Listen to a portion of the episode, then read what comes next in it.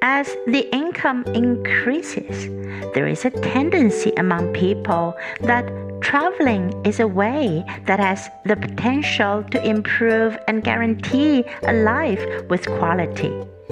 Nevertheless, the same time we enjoy the greatness the journey brings to us. The issue of tourism safety should also be cast in our careful consideration. For one thing, the first priority of tourism safety shall be attached with personal health. As you know, wherever you go for traveling, there are so many tourists just like you, which means the risk of getting sick will be on the rise. Apart from that, the failure to adjust to local weather is likely to make one ill.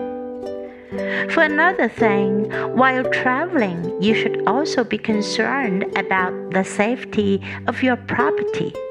Although there is a tiny odds for robbery to happen, that doesn't mean there stands no chance for a stealing incident. All in all, traveling is a pleasant thing.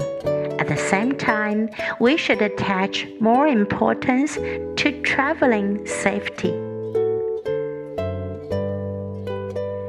As the income increases, there is a tendency among people that traveling is a way that has the potential to improve and guarantee a life with quality. Nevertheless, the same time we enjoy the greatness the journey brings to us, the issue of tourism safety should also be cast in our careful consideration. For one thing, the first priority of tourism safety should be attached with personal health.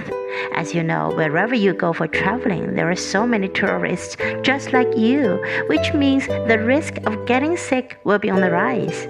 Apart from that, the failure to adjust to local weather is likely to make one ill.